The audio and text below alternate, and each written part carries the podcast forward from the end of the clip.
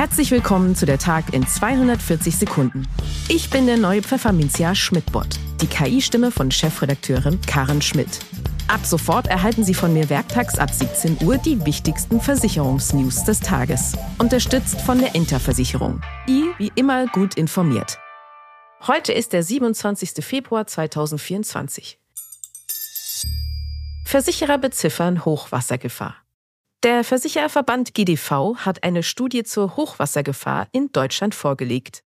Demnach liegen rund 323.000 Adressen in einem Überschwemmungsgebiet bzw. in Hochwassergefahrenflächen. Das sind 1,44 Prozent aller Adressen. Und jedes Jahr kommen weit über 1000 neu hinzu. Das muss aufhören, fordert der Verband. Es müsse ein klares gesetzliches Bauverbot in Überschwemmungsgebieten in Deutschland geben. In zahlreichen anderen Ländern gibt es das übrigens schon. Bereits bestehende Häuser sollen zudem besser geschützt werden. Die Regelwerke bestünden schon, man müsse sie aber konsequent anwenden. Wie gefährdet ein Haus ist, soll man künftig in einem Naturgefahrenportal abrufen können. Eher nutzlos sei hingegen die von manchen Bundesländern geforderte Versicherungspflicht, so der GDV. Viele Makler setzen auf mehr als einen Pool.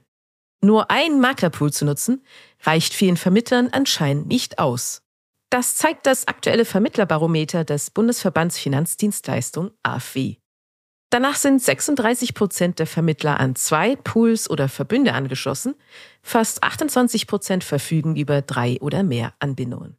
Bei der Auswahl ihrer Partner achten Vermittler auf eine Reihe von Kriterien.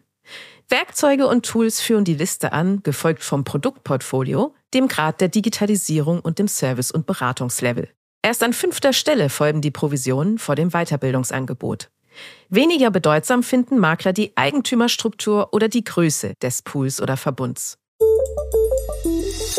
Negativer Trend in der Arbeitskraftabsicherung. Das Versorgungswerk Metallrente hat seine Geschäftszahlen für 2023 vorgelegt und stellt dabei eine weiterhin negative Entwicklung in der Arbeitskraftabsicherung fest. Rund 6.609 Beschäftigte hätten 2023 einen Metallrentevertrag zum finanziellen Schutz ihrer Arbeitskraft abgeschlossen. 8.760 waren es noch ein Jahr zuvor. In Zeiten, die von Krieg, Inflation und wirtschaftlicher Unsicherheit geprägt sind, halten sich viele bei der Absicherung ihrer Arbeitskraft zurück, erklärt Kerstin Schminke diese Entwicklung. Die aktuelle Metallrente AKS-Studie habe aber auch gezeigt, dass rund um die Themen Berufsunfähigkeit und Erwerbsminderung große Wissenslücken bestünden. So Schminke weiter. Auch diese hielten von einem Kauf ab. Gesundheits-Apps bleiben hinter Erwartungen zurück. Beim Einsatz von digitalen Gesundheitsanwendungen, wie etwa Gesundheits-Apps, gibt es Luft nach oben. Das ist das zentrale Ergebnis des diesjährigen Arztreports der Krankenkasse Barmer. Obwohl die Anwendungen seit Herbst 2020 auf Kassenkosten verschrieben werden können, tun das noch nicht allzu viele Ärzte. In den zwölf Monaten vor der Barmer Befragung Ende 2023 hatten 44 Prozent der Behandelnden noch keine Apps verordnet.